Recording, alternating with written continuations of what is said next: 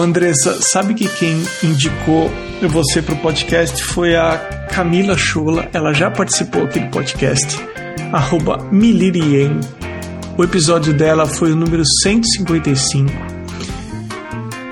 No dia que a gente está batendo esse papo aqui, eu estou gravando com você, eu fui dar uma olhadinha no YouTube e o episódio dela é o sexto mais assistido.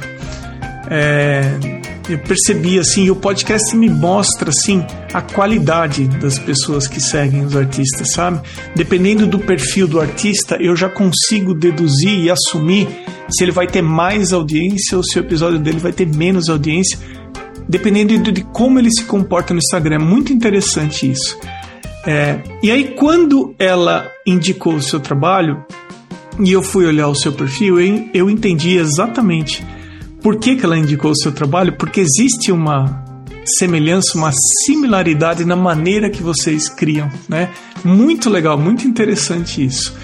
É, então fica aqui o meu agradecimento para Camila e o meu agradecimento para você também, Andresa. E eu queria que a gente começasse esse bate-papo primeiro com você se apresentando, contando um pouco sobre você. Ah, eu agradeço muito o convite, agradeço também o convite da Camila, porque, como você falou, a gente tem sim uma similaridade. É, eu conheci, inclusive, o podcast depois da entrevista dela. Então, eu escutei a entrevista dela e aí eu maratonei, assim, muitas coisas. Eu costumo pintar em silêncio, né? Então, é, atualmente eu até consigo, assim, ouvir algum podcast, mas dependendo da pintura eu acabo indo em silêncio mesmo. Mas aí quando tem um podcast eu assisto, eu escutei até o último que saiu, né? Então eu agradeço a Camila também pela indicação. E, bom, me apresentando, eu sou uma bióloga que virou artista, acho que assim como vários biólogos que fizeram esse caminho. Eu não sei o que, que tem na biologia, mas tem muito artista lá. E comigo aconteceu a mesma coisa, mas eu já tinha é, algum contato assim com a arte, já era uma criança muito interessada nesse universo. E eu tive uma oportunidade de estudar numa escola pública federal que tinha assim, uma qualidade de ensino muito boa. Então eu tive história da arte, eu tive aulas de música, de literatura, de filosofia, sociologia. E eu acho que isso sim foi um primeiro grande despertar para mim na arte, né, de ampliar a minha visão para tudo que é interessante e criativo assim, de diversas áreas, né? E eu cheguei a cogitar fazer arte, mas aí eu resolvi seguir a biologia, porque era algo que eu realmente gostava muito, tinha muita paixão, e fui fazer biologia. E aí, logo no início, eu conheci um laboratório na universidade, que é laboratório de fotografia científica ambiental. E aí, quando eu vi, eu já estava assim completamente mergulhada na fotografia, mergulhada na arte, e estava dando palestra, mini cursos, é, participava como professora monitora para pós-graduação e eu na graduação, participava de concurso de fotografia. E aí, quando foi chegando no final da graduação, eu entrei em pânico, porque eu percebi que eu estava tão imersa na, na arte e eu tinha esquecido completamente a parte da pesquisa. E aí eu percebi assim, eu preciso e a pesquisa, né? É para isso que eu estudei todos esses anos. Eu tenho que, que apresentar mestrado. alguma coisa para os professores, né? Exatamente, eu tenho que fazer mestrado, tenho que fazer doutorado, eu tenho que terminar a graduação. E aí até minha monografia foi com fotografia, né? Curioso fazer fotografia dentro da biologia, mas aconteceu. E aí eu resolvi ingressar no mestrado de ecologia, que também é uma grande paixão. E eu abri mão completamente da fotografia nessa época. Eu até brincava dizendo que eu era que eu tinha me aposentado e eu recebia ainda contato de outras pessoas porque eu segui trabalhando, né, como fotógrafa durante a graduação. E as pessoas me procuravam e eu, não, eu tô aposentada, não quero mais isso. Mas eu acho que a relação era muito mais complicada, assim, porque eu me sentia muito culpada de fotografar, de sair, viver isso e não fazer a pesquisa como todo mundo estava fazendo, né? E aí eu fui para um outro posto, né? Eu saí daquela arte e fui direto para pesquisa, assim, de verdade. E aí eu fiz todo o meu mestrado, foi muito legal, mas quando eu cheguei no final, eu lembro que quando eu defendi a dissertação, no dia seguinte eu fui para o hospital, porque eu não conseguia comer, sabe? Eu estava tão nervosa, assim, tão estressada, que não sei o que aconteceu com o estômago, as coisas são todas ligadas, né? E eu tinha muita afta, assim, muitas feridas na boca de nervoso, assim, de estresse. E aí eu tomei uma outra decisão que me jogou completamente para a arte, que foi dar um tempo, né? Eu não quis emendar o mestrado com doutorado, que é algo que é muito comum na biologia, né? A gente costuma seguir assim, exatamente porque a gente tem os trabalhos que a gente segue né, no doutorado e tal, então era o caminho a ser feito e eu resolvi parar por um ano. E quando eu parei, eu já tinha me mudado para Pelotas, eu sou do Rio de Janeiro? E eu já tinha me mudado para Pelotas, no Rio Grande do Sul. E aí eu pensei, ah, o que, que eu vou fazer para relaxar? E aí eu já sabia que ia ser alguma coisa voltada para arte, porque era o que eu gostava, assim, né, como hobby. E aí eu me inscrevi num curso de pintura, que era algo que eu também tinha muita vontade de aprender, assim, sempre curiosa para tudo. E aí quando eu me inscrevi num curso de pintura, eu encontrei uma outra professora incrível também que ia para além da pintura me inspirava de muitas maneiras. E aí ela me deu assim o um engatinhar da arte, da pintura. E foi bem pouquinho tempo, foi uns dois ou três meses, e aí veio a pandemia e eu nunca mais voltei para o curso. Segui pintando diariamente, ela virou uma grande amiga, e só que a minha evolução eu percebi que foi muito rápida, mas não pelo tempo, e sim porque eu pintava o tempo inteiro, era isso que eu fazia tempo inteiro, né? Então eu terminava uma tela, emendava na outra, já emendava num outro desenho e fui fazendo assim. E aí no meio da pandemia eu percebi que as pessoas tinham interesse no que eu estava fazendo, queria que eu compartilhasse também. Aí eu fiz um ateliê, inicialmente virtual, né? Depois eu criei um espaço para mim na minha casa, físico, para pinturas e criação de conteúdo no geral. E daí foi assim que a Begônia Ateliê nasceu. Então, para quem tiver interesse em conhecer um pouco mais do trabalho da Andresa, arroba Begônia Ateliê. Tudo Isso. junto, sem ponto, sem underline, sem nada. É Begônia Ateliê. E depois que você se viu mergulhada na pintura, com espaço e etc., é, que cara que você deu para o seu trabalho? Ou de uma outra forma, te perguntando é, o que, que você tem feito hoje em dia? Como é que você transformou aquela coisa meio intuitiva de sair pintando e se ver mergulhado na pintura para hoje em dia? Como é que é? Você faz encomendas, você cria imagens autorais, você vende prints. Como é que está hoje em dia o formato do teu trabalho? O meu trabalho ele é a maior parte é por encomenda ainda. Mais recentemente, assim, no final do ano passado, eu criei um site e aí eu comecei a, a vender prints, impressões, assim, de, é, de, originais, né? E algumas peças, uh, quadros originais, assim, com formatos diferentes, né? Com designs autorais, assim. E, mas ele é basicamente por encomenda que eu trabalho. É a maior parte, assim, da. É como as pessoas chegam até mim, de uma maneira geral. E isso aconteceu, assim, porque eu tinha me mudado também para uma outra casa, para esse apartamento que eu vivo hoje, e ele estava branco, era uma tela em branco para mim. E aí eu fui colocando as plantas, eu gosto muito de plantas, e percebi que eu precisava de quadros também. E aí eu senti que tinha muita dificuldade de encontrar é, quadros que tivessem a ver comigo.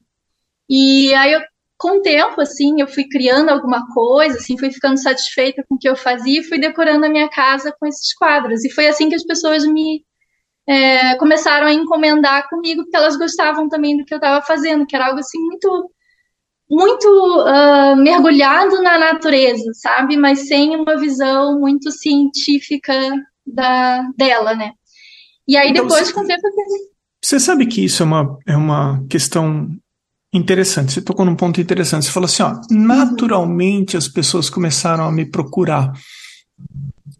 É, você chegou a formalmente divulgar de alguma forma, a imprimir flyer, é, sei lá, pagar Google Ads ou como que você se fez conhecida? Como que isso naturalmente foi acontecendo?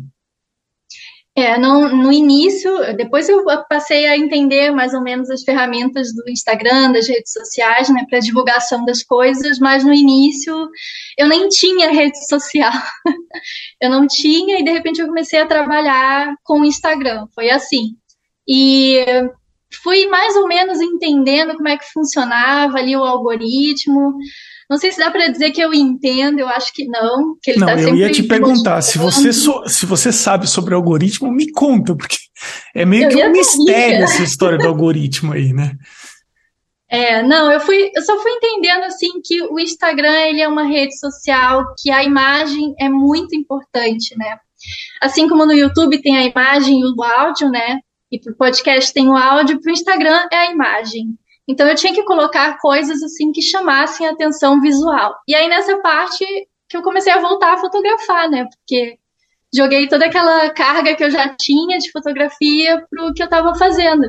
Então, mesmo que meu trabalho lá no início fosse uh, de iniciante mesmo, né? Que eu estivesse ainda me aperfeiçoando, e eu sigo me aperfeiçoando, né? A gente tem sempre a aprender.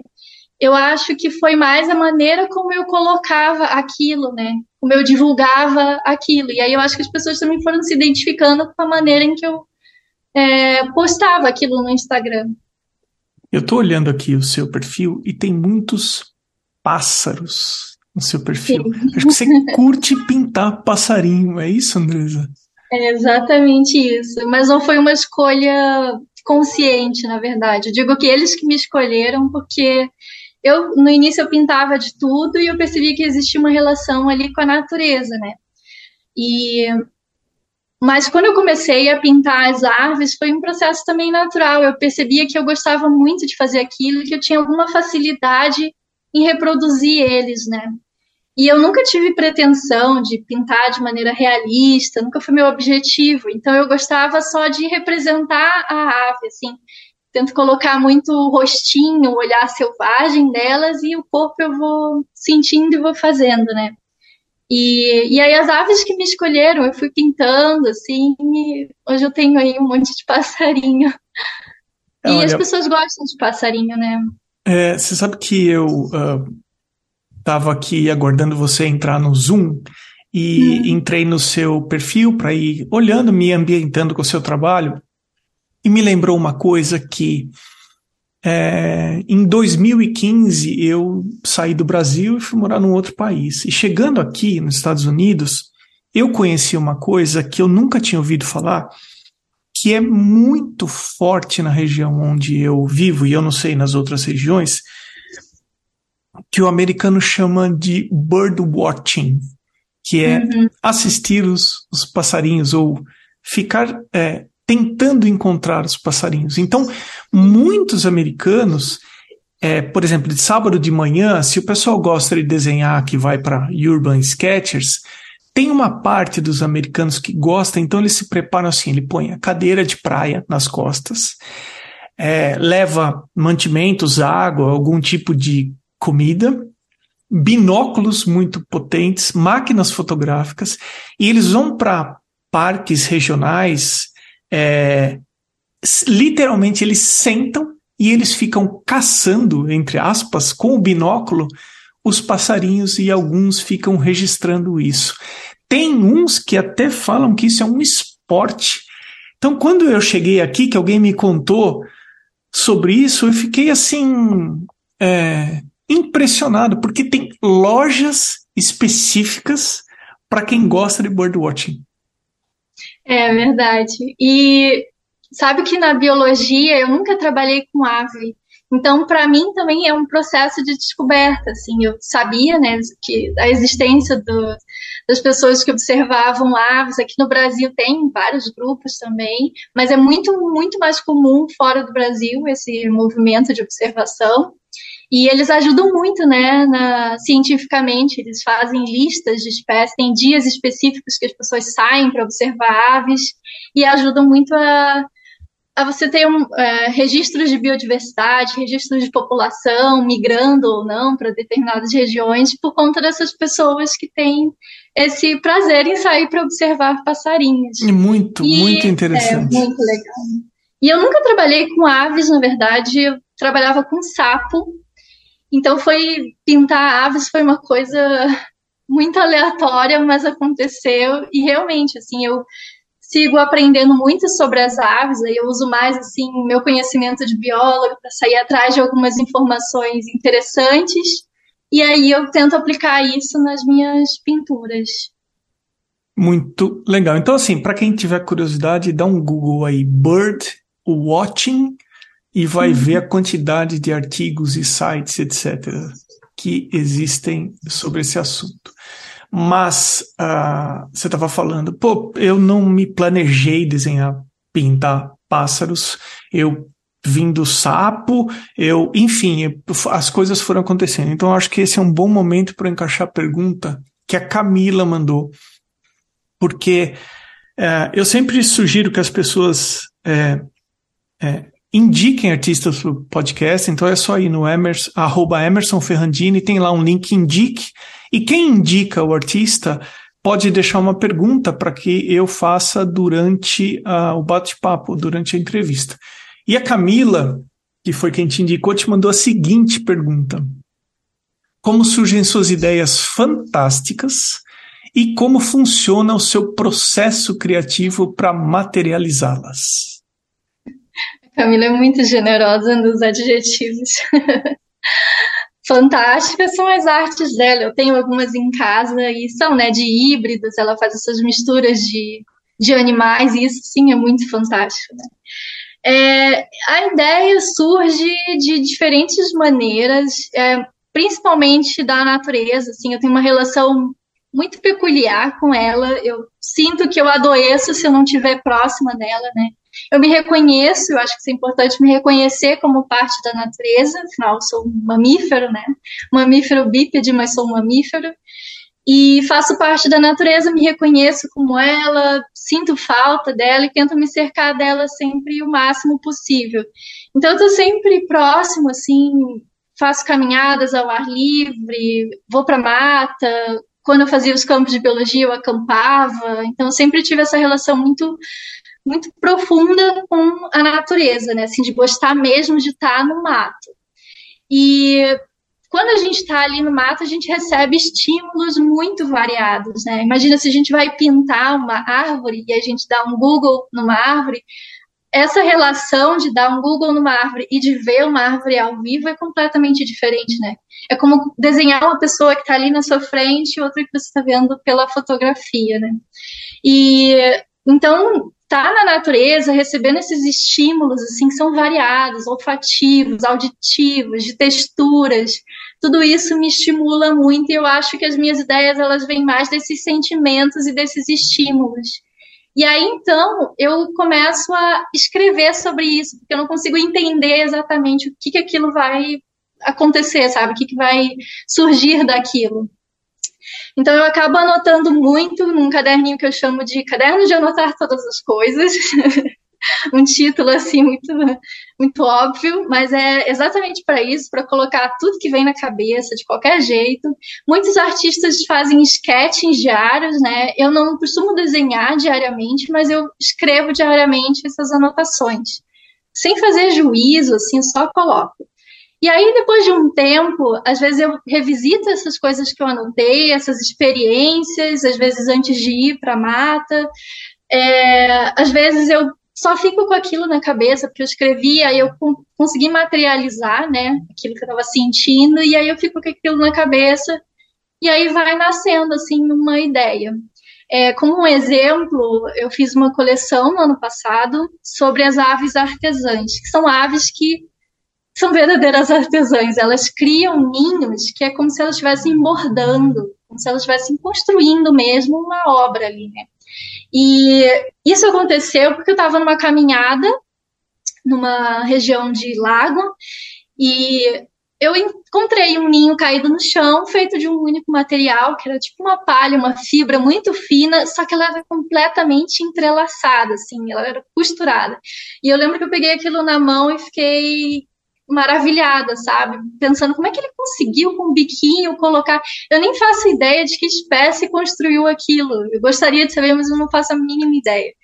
Mas é maravilhoso o ninho, eu trouxe para casa, que eu gosto, né, dessas insignificâncias que eu chamo, essas coisinhas da natureza que a gente vai encontrando por aqui e por ali.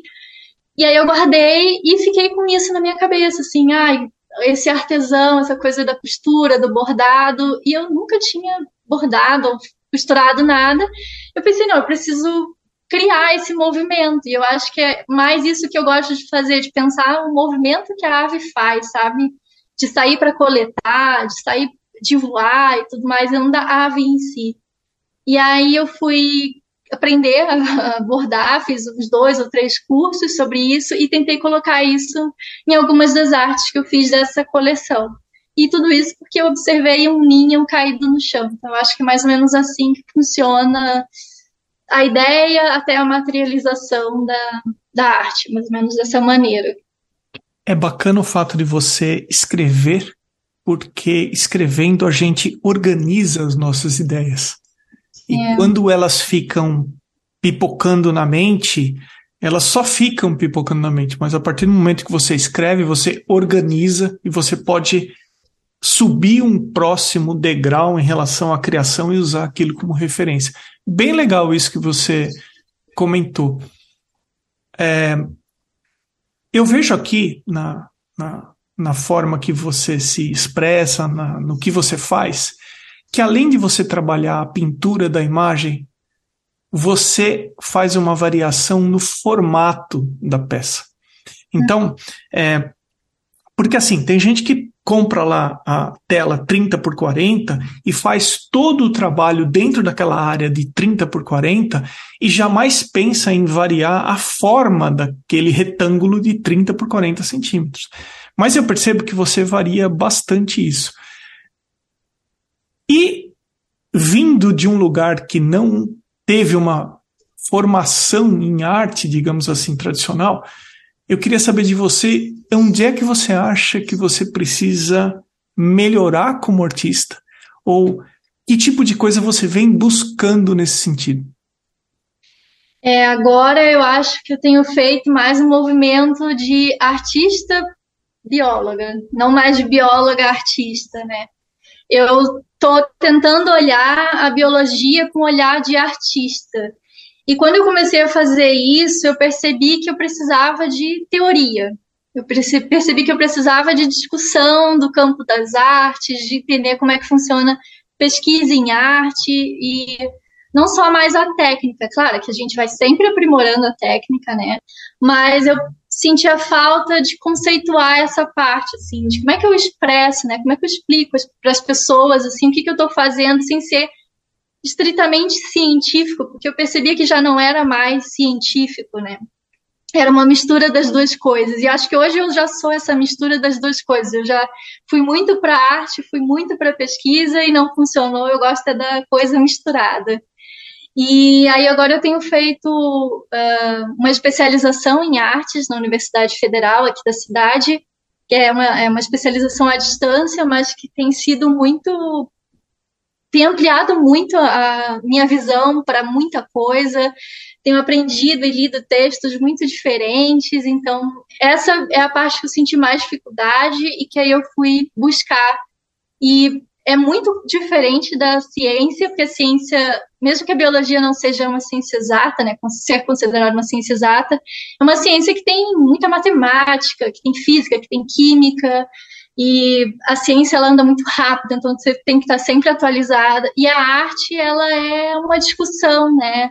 Tem vários pontos de vista e todos conversam. Tem, quanto mais você lê, mais você entende as discussões.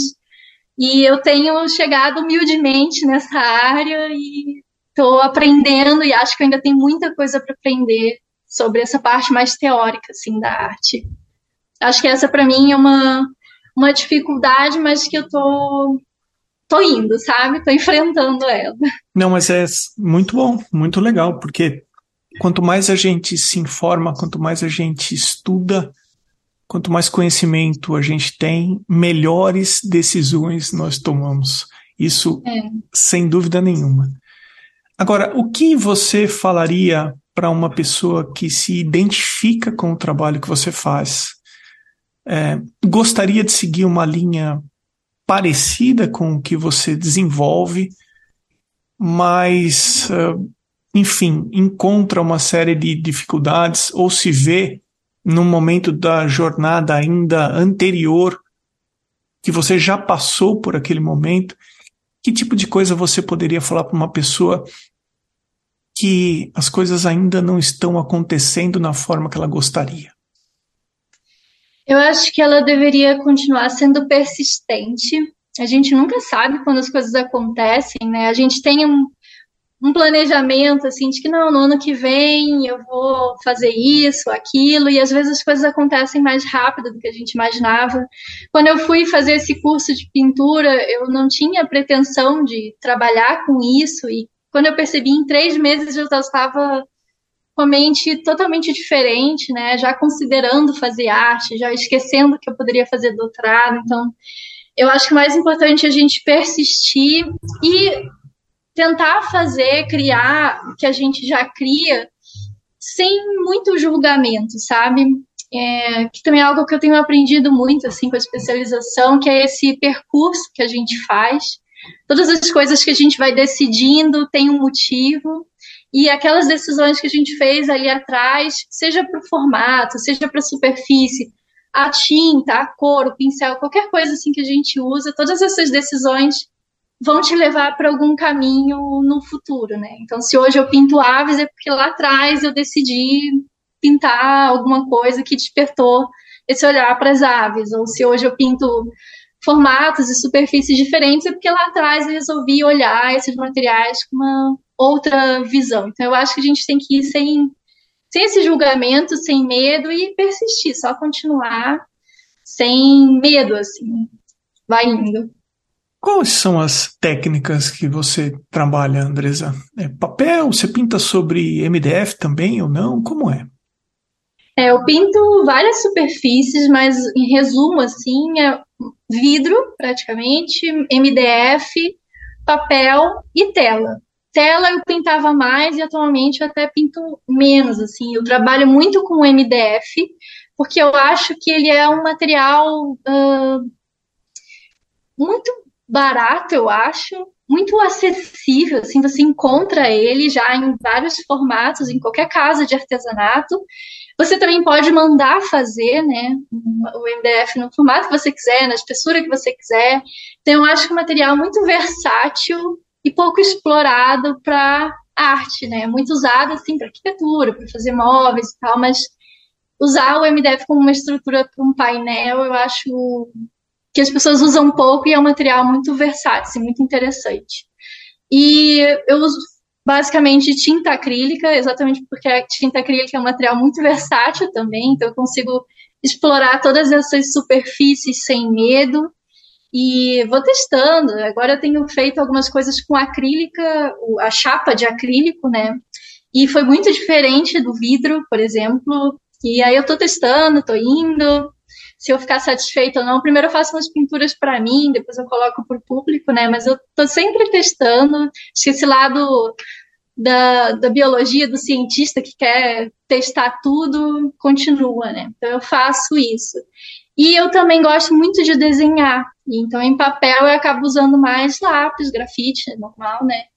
E também pinto as aves em, em papel. Então, eu faço mais ou menos essas duas misturas, assim, de pinturas e desenhos. Mas o MDF, ele é um material que absorve muita água a ponto uhum. de se deformar. Como é que você protege, como é que você prepara o MDF para receber uma, uma acrílica, por exemplo? Nessas horas que a gente tem que sair ali daquela nossa visão de que o artista não é artesão, e aí a gente tem que ir para o básico, que é olhar vídeos, perguntar para as tias lá que fazem os artesanatos na feirinha e perguntar como é que elas fazem, assim, como é que você faz para pintar essas caixas bonitinhas, assim, para porta-joias e tudo mais. E aí eu fui descobrindo que dá para você lixar, existem algumas etapas que você precisa fazer, que é lixar bem a peça. Depois você precisa invernizar essa peça. Aí você lixa novamente. Essa parte, depois que você inverniza e lixa, é muito pessoal, porque às vezes você gosta da textura e pode manter, dá para explorar essas texturas. Mas, no geral, passa o verniz, depois lixa, depois passa mais um verniz e lixa, e aí ela está preparada para receber a pintura. Aí ela fica bem. uma tela bem, bem legal, assim, bem lisinha. Eu te mandei umas perguntas rápidas para que hum. as pessoas te conheçam um pouco melhor. E eu queria que você respondesse de forma rápida o seguinte: se você encontrasse com você adolescente lá no começo, que conselho você daria a si mesma? Ah, eu acho que desenhar sem frustração. Eu sempre achava que o que eu estava fazendo não era bom o suficiente, não sei com que eu comparava, mas eu achava que eu ia colocar o lápis no papel e já ia sair uma coisa incrível, que eu me sentisse orgulhosa de ter criado.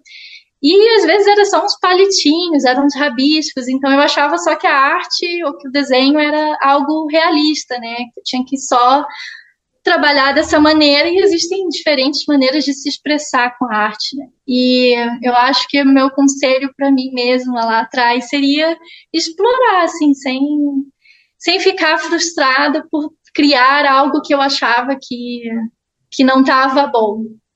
Na verdade, eu só estava iniciando.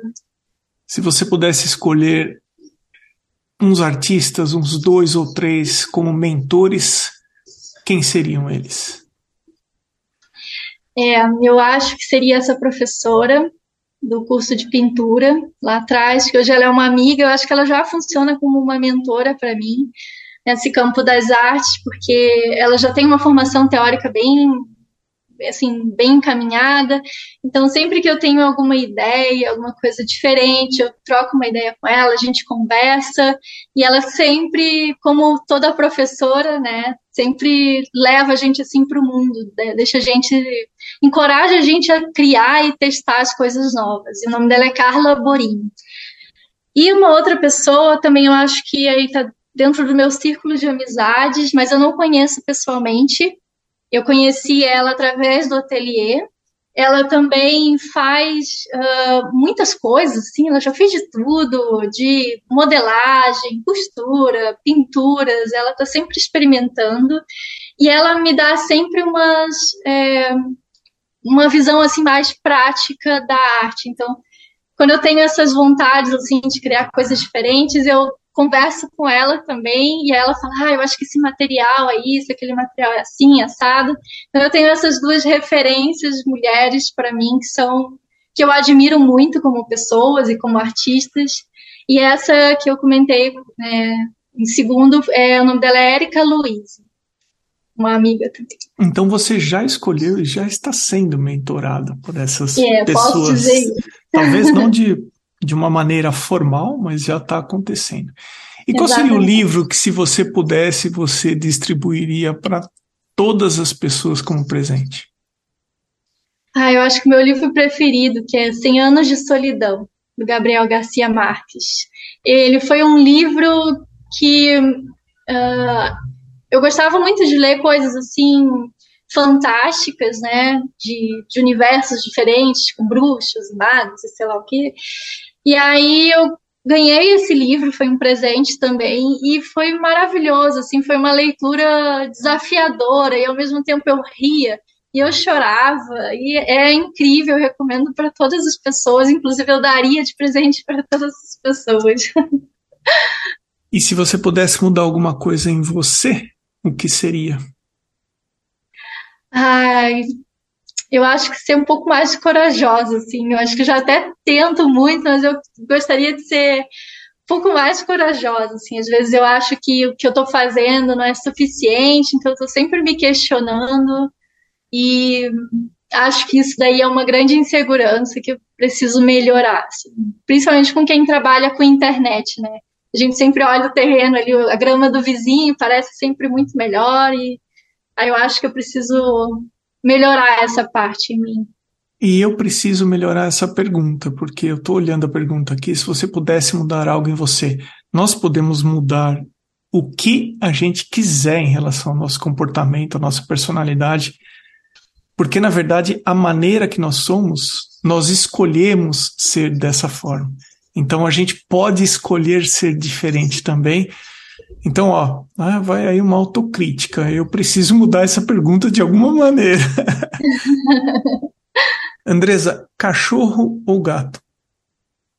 Ai, olha, essa acho que é a pergunta mais difícil.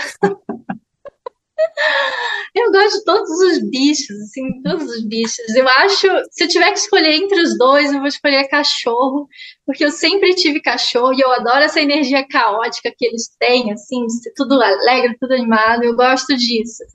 Mas como eu nunca tive cachorro, eu também gosto muito de gato, adoraria ter, então é difícil. No fim eu tive chinchilas, que não tem nada a ver. Mas eu acho que eu vou escolher cachorro, então. E uma marca de material artístico que você gosta de comprar? Que eu gosto. Atualmente eu tenho me encantado muito com as tintas da Winsor Newton de acrílica. Hum. É bem difícil conseguir, mas consegui. e é fantástico, assim, quando você tem um material de qualidade na sua mão, você percebe, ah, eu não consegui determinada coisa e efeito, não era por minha causa só, é porque o material não estava me ajudando, né? Então, eu estou muito encantada, mas eu acho que eu vou escolher a cor fix, porque é uma tinta acrílica também com qualidade, só que muito mais acessível, e acho que pode ser é, uma dica assim para muitos artistas que também estão começando, que já trabalham com elas. Eu ainda sigo trabalhando com cor fix, uma marca nacional, né? Então acho que é que é uma, uma escolha assim mais adequada. Que tipo de coisa não pode faltar no teu estúdio? Olha, eu acho que eu consigo ficar sem pintar. Sim, é difícil pensar nisso, mas eu até acho que eu consigo.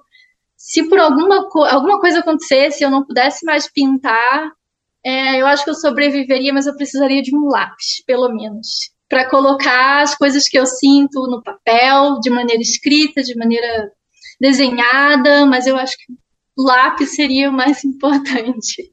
Algo para eu colocar, sabe, para eu escrever, para eu me expressar. Quando você está aí no seu estúdio uh, criando, você comentou do silêncio. Você deixa tudo em completo silêncio ou você põe uma musiquinha ambiente de fundo? Como que é? É, silêncio absoluto, assim. Eu fico em silêncio, eu nem falo. É, e eu já costumo ser uma pessoa silenciosa, assim, em casa, até com as luzes, a, a noite vai entrando, né? O pôr do sol vai chegando e a casa vai ficando escura e eu nem lembro de acender as luzes. Mas é, para pintura eu já tentei, assim, ouvir músicas, diferentes músicas e não funciona muito porque eu não sou naturalmente uma pessoa muito musical, né? Então, aquele momento em que eu tô assim mais que é mais íntimo, né, com a pintura, parece que não combina tanto, mas às vezes eu coloco músicas tipo de concentração, que aí é músicas clássicas, mais ambientes assim sem voz, né, sem canto. E às vezes eu, quando eu preciso fazer coisas assim que a gente pensa menos, que é fazer, a, lixar, que é invernizar, que é botar base assim nas madeiras ou na tela. Esse dá para fazer com músicas mais animadas. Aí eu tenho até uma playlist assim que eu acho que tem mais a ver com ateliê. Algumas pessoas me pedem e eu divulgo de vez em quando a playlist da, da Begônia, com algumas musiquinhas assim que me interessam. Mas é normalmente, maior parte das vezes, assim, é totalmente em silêncio. Bacana. A gente está chegando no final do bate-papo. Eu vou divulgar aqui os perfis do pessoal que apoia esse podcast e depois eu vou deixar você à vontade para comentar, um, deixar uma mensagem final. Uhum. É, essas pessoas que eu vou falar a seguir, elas foram até o arteacademia.com.br ou então no apoia.se barra arteacademia. Elas apoiam com 30 reais mensais e os apoiadores anônimos com 10 reais mensais. Na verdade, elas valorizam a arte na forma de apoio a esse podcast. Com arroba na frente, underline A, underline Potter, com dois T's, arte gravura. Amanda, underline Novas, underline Arts. Baia Inc., underline. Cacilda Vitória, Sibeli Monteiro, ponto arte. Elaine, underline arte, underline drawings. Desenho, ponto desígnio Flávia Espúrio Atelier, Elocouto Arte, Ilustrates Desenho e Criação, Irmiga Underline Desenha, Ivana Pellegrini Atelier, Giane Moro Atelier, Camaia.arte, Lorena Atelier, Márcia Underline em Underline Arte, Mari Delmonte.arte, Mário Sérgio Freitas, Arte, Oswaldo Underline Soares Underline Arte, Sérgio Underline Fuentes Underline Ilustra, e o Vinícius Mendes, e meu obrigado também ao pessoal que apoia anonimamente a esse podcast. Andresa, minha cara, o que, que nós não conversamos que você quer deixar gravado aqui no seu episódio? Ah, eu acho que eu quero deixar uma dica assim para as pessoas que dizem que trabalham com a natureza, que se inspiram com a natureza, de maneira nenhuma é uma crítica, é uma dica, né? Mas eu acho que quando as pessoas dizem que se inspiram na natureza, eu acho que elas precisam estar na natureza, acho que elas precisam se entender como parte da natureza, porque somos, não sou eu que estou dizendo, também é a biologia, a nossa classificação, nós somos natureza, né?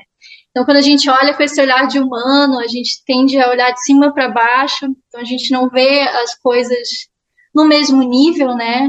Eu gosto, tem umas, uns trabalhos que eu faço que algumas perguntas que eu sempre coloco para instigar, que é ver o mundo da perspectiva de um inseto, né? Então é se abaixar, é olhar o mato na mesma altura que você, que seus olhos estão.